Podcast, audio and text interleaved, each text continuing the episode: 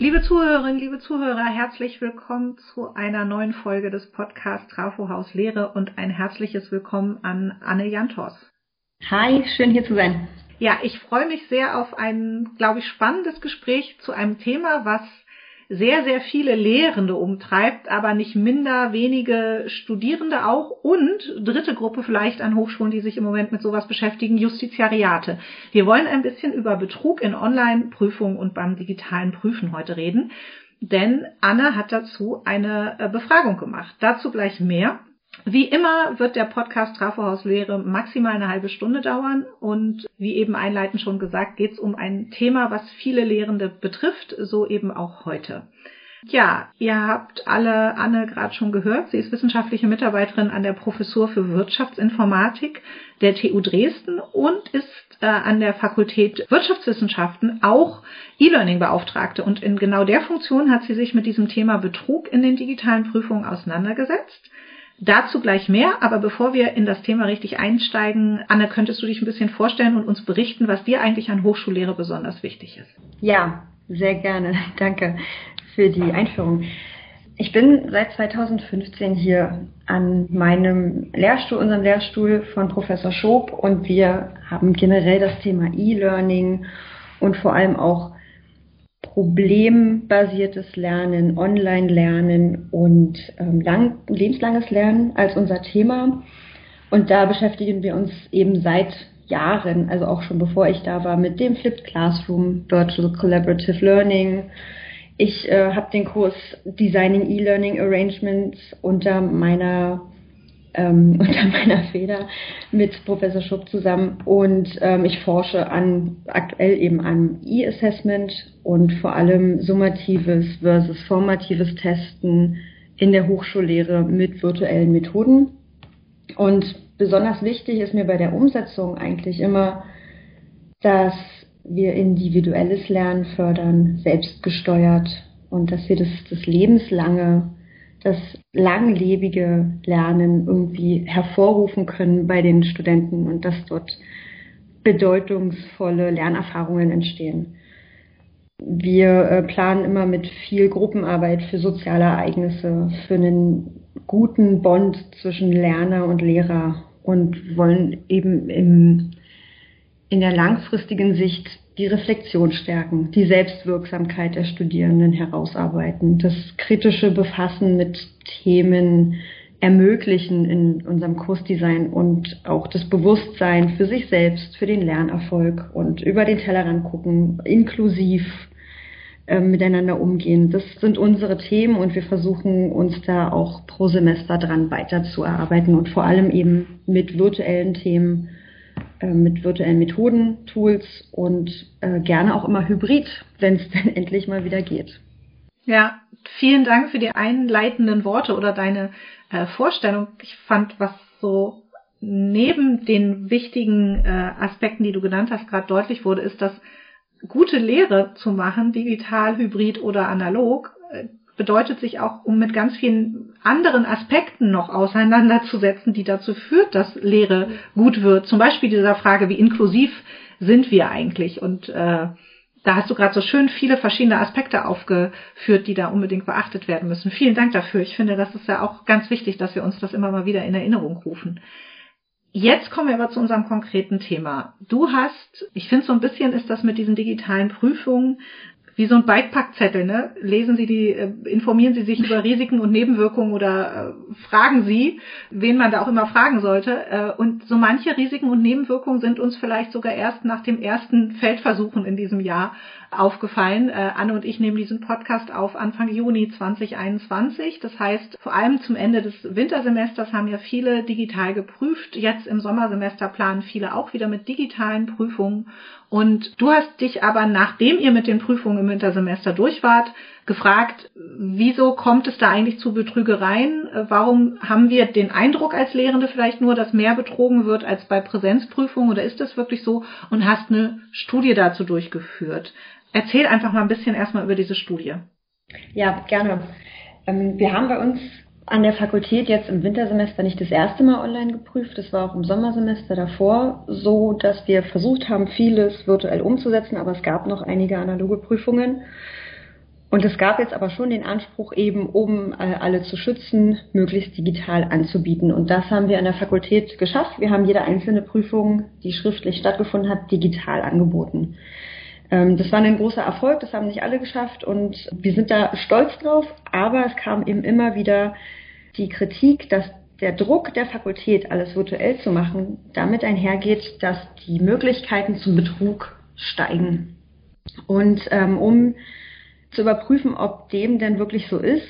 Also eigentlich für mich liegt es nahe. Ich persönlich bin der Meinung, dass man im Studium wahrscheinlich alle Shortcuts nimmt, die sich einem bieten. Hm. Und dazu gehört in diesem Semester eben auch der wahrscheinlich recht groß angelegte Betrug in Prüfungsformaten, die das einfach organisatorisch gut ermöglichen. Und ich persönlich würde das keinem Studenten wie übel nehmen oder den als schlechten Menschen, schlechten Studenten ähm, empfinden, wenn der sich dieser äh, sich ihm bietenden Gelegenheit hingibt und es tatsächlich tut. Und unter der Prämisse wollte ich erfragen, habt ihr oder habt ihr nicht und warum habt ihr betrogen? Und das wurde gut angenommen. Ich habe von den 2294 Studenten, die dieses Semester, also letztes Semester, im Wintersemester 2021 an unserer Fakultät geprüft wurden, ähm, alle diese Personen habe ich angeschrieben und ähm, knapp 19 Prozent haben tatsächlich geantwortet, was eine Rücklaufquote ist, mit der ich so nicht gerechnet habe. Das ist deutlich mehr, als ich erwartet habe. Muss man auch mal sagen, dass das bei Online-Befragungen eine echt hohe Quote ist. Ne? Also das ist genau. äh, alles über 10 Prozent, finde ich, ist da ein super Ergebnis. Vor allem bei so einem heiklen Thema. Genau, das hatte ich auch wirklich nicht erwartet, aber ich glaube, dass ähm, die Studierenden, mit denen ich ein gutes Verhältnis habe durch meine Kurse und auch unsere WHKs, SAKs hier am Lehrstuhl, da gab es viel Werbung mhm. und ich glaube viel persönlichen Kontakt auch. Und dadurch, dass die Umfrage außerdem noch den Spin hatte, dass man sich dort über das Format so ein bisschen auskotzen konnte. Also es ja. gab da mehr als genug Gelegenheit zu sagen, aber was war denn das Problem? Warum mhm. hattet ihr dort Probleme? Also viele haben auch dort also mehr als die Hälfte hat auch bei den Freitextfragen geantwortet mit langen, ausführlichen Beschreibungen, was sie schlecht oder gut fanden. Also ich glaube, das Thema hat dort ähm, gut eingeschlagen und die, die Studierenden wollten sich zu Wort melden mhm. und haben deswegen auch, denke ich, mit einer hohen ähm, Antwortquote dort geglänzt. Und ich bin froh über die Ergebnisse. Die, also die Umfrage war jetzt kurz nachdem die letzten Prüfungsmeldungen, also die Notenmeldungen raus waren. Das wollte ich noch abwarten und dann war die für eine Woche online und konnte anonym durchgeführt werden. Und die hatte ein Preisgeld von ähm, 13 mal 10 Euro ausgeschrieben, was dann anonym abgeholt werden konnte. Und das hat, äh, wurde jetzt auch schon ausgelost, da waren alle ganz glücklich. Und eigentlich ist die, die große Erkenntnis daraus 26,7 Prozent, Moment, 27,6 Prozent der Studierenden hat angegeben, dass sie mindestens teilweise betrügen konnten mit nicht zugelassenen Hilfsmitteln. Okay. Und die Quote ist bemerkenswert. Ein über ein Viertel. Über ein Viertel. Ja. Hat es auch angegeben. Hat es. Muss man ja auch dazu sagen. Hat es freiwillig angegeben, dass sie zumindest teilweise, also es ähm, gab die Möglichkeiten, ich stimme voll und ganz zu oder teilweise mhm. oder eben nur teils, teils. Aber wenn man alle diese Antwortmöglichkeiten zusammenzählt, ist es über ein Viertel, die bestätigt haben, dass sie irgendwie auf irgendeine Art betrogen haben. Mhm. Und ähm, das hat selbst mich überrascht, okay. weil man kann ja eher davon ausgehen, dass die Leute dort ähm, nicht gerne antworten. Also ich nehme an, dass das das, das untere Ende der Du rechnest mit einer Dunkelziffer, die deutlich höher ist. Ja, ich denke. Ja, okay. Aber äh, die Studis, haben wir ja auch gesagt, wollten ja auch äh, darüber reden, sonst hätten sie nicht so an der Befragung teilgenommen. Und dann ist es ja auch cool, wenn einige und ja deutlich mehr als du erwartet hattest, auch gesagt haben, hey, äh, ich konnte betrügen und ich habe es dann auch irgendwie gemacht. Genau. Und ähm, ich bin mit 48 Fragen reingegangen, mhm. um eben auch zu ergründen, wo die Motive für den Betrug herkommen. Ja. Und habe dann untersucht, was denn die Leute umtreibt und ähm, bin vor allem auf sowas wie Skrupel eingegangen, die Gelegenheit und die Fairness, die man dort pro Prüfung äh, erfahren hat. Und bin tatsächlich zu dem Schluss gekommen, dass die reine Gelegenheit, also wer die Gelegenheit hat zu betrügen, der macht es wahrscheinlich auch. Mhm. Und das ist unabhängig davon, ob die Skrupel haben oder nicht. Also mehr als 65 Prozent haben gesagt, ich habe Skrupel zu betrügen, absolut. Mhm. Ähm, ich mache das auch im Privatleben nicht gern. Ich würde auch nicht betrügen, wenn ich meine Steuern angebe. Also ist nicht mein Ding, möchte ich eigentlich nicht. Aber von denen, die gesagt haben, sie haben Skrupel, haben mehr als 19 Prozent tatsächlich betrogen. Also mhm. ähm, gab es da keinen richtigen Zusammenhang, dass man sagt, dass die Leute, die einen Skrupel haben, auch nicht betrügen. Das kann man so nicht sagen. Also der Skrupel, ob der existiert oder nicht, macht erstmal so keinen Unterschied, außer bei denen, die tatsächlich gesagt haben, ich habe keine Skrupel, die haben auch alle wirklich betrogen. Mhm. Ähm, Wobei man ja sagen muss, sie haben jetzt keinen Skrupel in diesem Kontext, ne? Also genau. Also genau, das wurde genauso nachgefragt. Also ich habe hier Skrupel ähm, im, in Online-Prüfungen in, meinem, mhm. in meiner Hochschule zu betrügen. Und da haben auch einige gesagt, nö, es interessiert mich gar nicht. Also fast 10 Prozent haben gesagt, ich habe keine Skrupel zu betrügen. Ich mache das, soweit ich kann. Und da scheint aber die Gelegenheit der größte Faktor zu sein. Studierende, mhm. egal ob Skrupel oder nicht, wenn die die Gelegenheit haben, dann wird abgewegt, wie hoch ist die Wahrscheinlichkeit, dass ich erwischt werde und mhm. wie viel kann ich gewinnen, wenn ich betrüge. Also mhm, okay. Eine, die legen in die Waagschale. Es ist eine bisschen Homo economicus mäßige Entscheidung, dass sie einfach abwägen. Das ist wie eine Kaufentscheidung. Was, was gehe ich hier ein und welche Entscheidung treffe ich am Ende? Und ich denke, mhm. unter der aktuellen Prämisse, dass man eben gar nicht nachvollziehen kann, was passiert am anderen Ende, ist die Wahrscheinlichkeit aufzufliegen so gering, mhm. dass die Gelegenheit überwiegt. Also die machen eine Risikoabschätzung. Ich denke. Okay. Und sagen dann, das Risiko gehe ich ein, ist eigentlich gar nicht so, so hoch oder selbst wenn ich erwischt werde, sind die Folgen nicht so hoch, ich mache das einfach. Genau. Okay. Das hat sich auch in der Literatur so wiedergespiegelt. Es gab mhm. ein paar andere ähm, Befragungen in die Richtung in der Vergangenheit schon jetzt ohne den, den virtuellen Kontext, aber da wurde erforscht, warum betrügen die Leute und das ist der der größte Aspekt, dass wenn sich die Gelegenheit bietet, dann wird die gern genommen. Vor allem, wenn die Repressalien gering sind. Hast du ähm, auch irgendwie erfragt, ob die Leute jetzt im digitalen Kontext eher dazu neigen oder auch von sich selber behaupten, hier habe ich jetzt betrogen, weil die Gelegenheit da war, aber in, in, die, in normalen Klausuren mache ich sowas nicht? Ich habe nicht explizit nach dem Vergleich gefragt, aber okay. ich habe nachgefragt, dass die Gelegenheit deutlich mehr wahrgenommen werden. Also mehr als mhm. drei Viertel haben gesagt, ich habe hier online deutlich mehr Gelegenheit zum äh, Betrügen mhm. gefunden.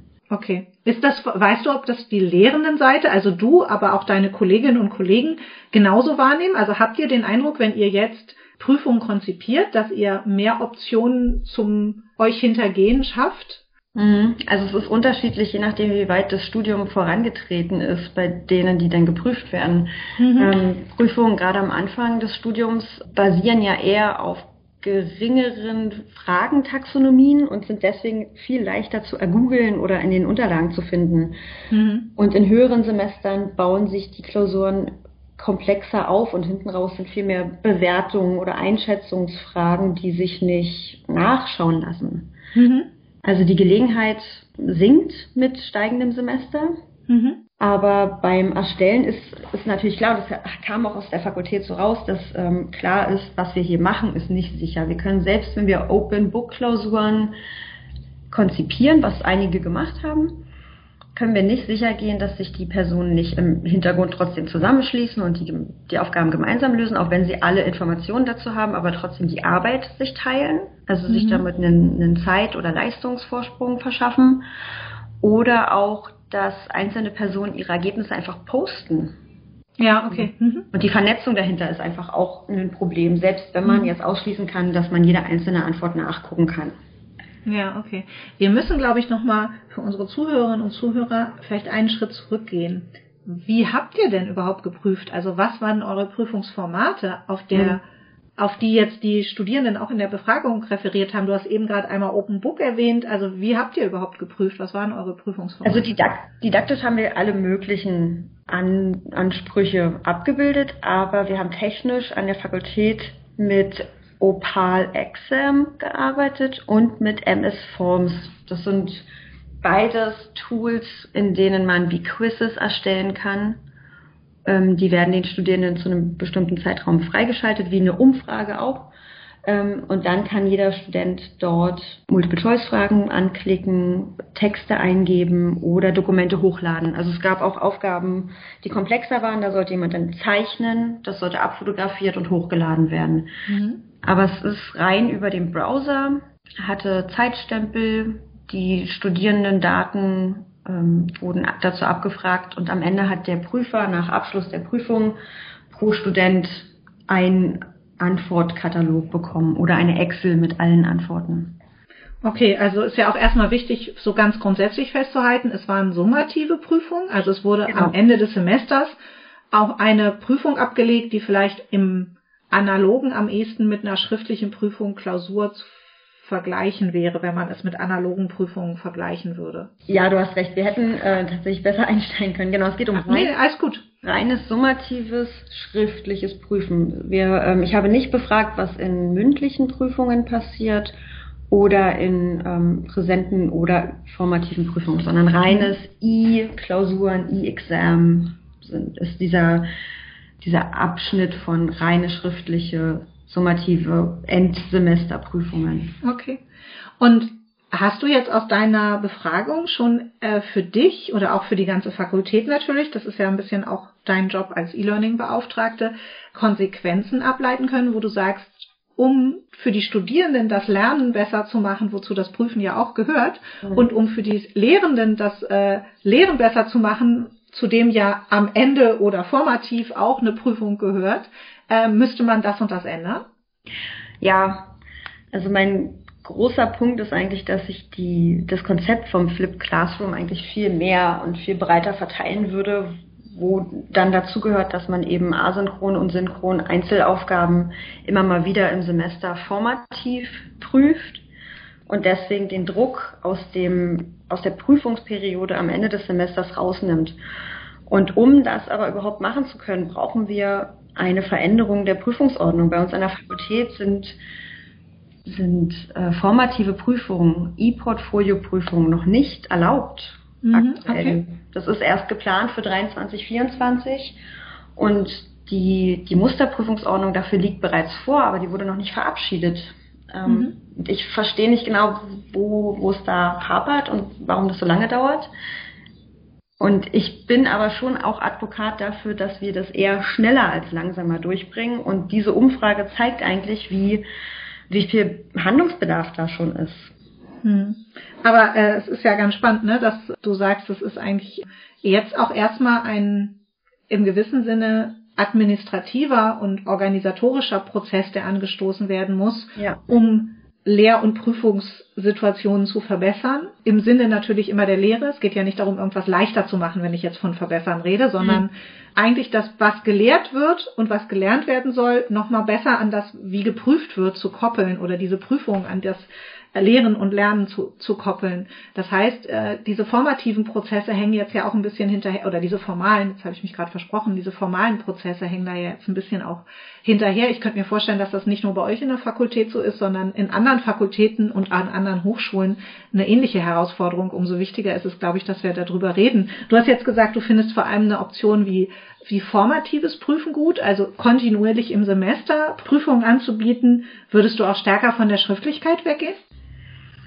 Ich finde die Schriftlichkeit nicht unbedingt was Negatives. Ich denke, das ist sehr lernerspezifisch, was da präferiert wird. Und ich würde eher für individuelleres Prüfen mehr Auswahl, vielleicht als, ähm, also wirklich im Sinne einer Portfolioprüfung, dass am Ende des Semesters der Studierende sich eine Sammlung an Artefakten aussucht, die dann bewertet und reflektiert wird mit dem Dozenten zusammen. Und dass, dass man dort auch eben individuell auf Stärken und Schwächen eingeht und dass der Prüfungsprozess weggeht von diesem reinen, das ist richtig, das ist falsch, was ja aktuell so ist, also mhm. jedenfalls bei dem, was ich beobachte, sondern eher hingeht zu einem Wachstumsbericht. Was konnte ich, was konnte ich nicht, wie habe ich, wie, wie konnte ich damit umgehen, was nehme ich mir für die Zukunft vor, also dass das Lernen ganzheitlicher wird und nicht äh, so eindimensional in, in wirklich im Hinblick darauf, dass man nur Dinge wiedergibt, sondern dass man das alles in Bezug miteinander setzt und mit sich selbst ähm, kritisch betrachtet. Und dazu braucht es ja eine breitere Methode, als einfach mhm. nur schreib das auf, was ich dich frage. Und ja. Ähm, dadurch, ich, ich denke, unsere Fakultät ist nicht darauf ausgelegt, dass Pädagogik ein wichtiger Faktor ist. Ich nehme an, dass an Fakultäten, die sich mit, mit sich selber besser befassen, was die Lehre angeht, dass dort auch andere Prüfungsformen akzeptierter sind. Ähm, also für all das, was du gerade gesagt hast, ist natürlich Musik in den Ohren einer Hochschuldidaktikerin äh, wie mir, äh, weil solche Schlagworte wie Wachstumsbericht oder auch Sammlung von Artefakten und individuelleres Prüfen ist natürlich das, wo wir sagen, genau das ist ja auch im Sinne von Kompetenzorientierung und im Sinne von, es geht darum, dass die Studierenden etwas lernen ja. und auch sehen, was, was sie gelernt haben, damit sie mit diesem Wissen und diesen Kompetenzen dann auch irgendwann äh, die Universität verlassen oder von einem Bachelor in Master wechseln. Alles ganz großartig. Aber jetzt gehe ich doch mal in die Schuhe, äh, die ich mir sonst selten anziehe und sage, aber ist das überhaupt leistbar für Lehrende? Ist es nicht viel arbeitsaufwendiger, viel komplexer und mit all den Aufgaben, die man hat, nämlich viel Aufgaben in Lehre, aber natürlich auch noch seine eigene Forschung. Man soll ja auch noch und man will ja auch seine Disziplin noch weiterentwickeln. Ist das überhaupt leistbar in dem deutschen Hochschulsystem? Ja, das ist wirklich eine gute Frage. Ich denke, da ich wünsche mir einen Shift in, in die okay. Richtung, dass, dass, dass äh, die, die Lehre nicht immer der Forschung hinterhersteht, was es an der TU Dresden tut, in meinen Augen. Mhm. Ähm, wir hatten jetzt das Ranking, ähm, ich habe vergessen, wer es rausgegeben hat, da ist die TU für die Lehre an Platz 11 in Deutschland. Das ist jetzt nicht schlecht, das ist schon okay. Mhm. Aber für meine eigenen Begriffe von Pädagogik und ähm, Didaktik reicht es irgendwie noch nicht aus. Aber ähm, um das zu untermauern, also ich äh, sehe das, ich sehe das schwierig, denn wir hatten jetzt wie gesagt 2294 Studierende, die dieses Semester mindestens eine Prüfung bei uns an der Fakultät belegt haben. Aber im Durchschnitt mhm. sind fünf Prüfungen. Das heißt, wir reden eher so von 10 bis 12.000 Durchgängen, also Einzelprüfungen.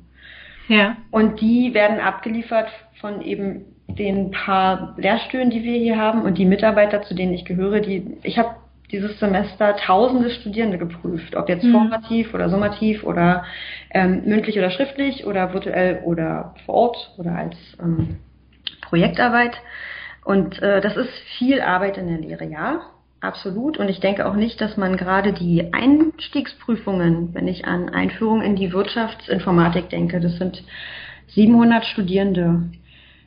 Ich, ich sehe das nicht als ähm, möglich, dass die alle individuell und ähm, auf die Art geprüft werden, wie wir das gerade diskutiert haben, obwohl das wünschenswert wäre.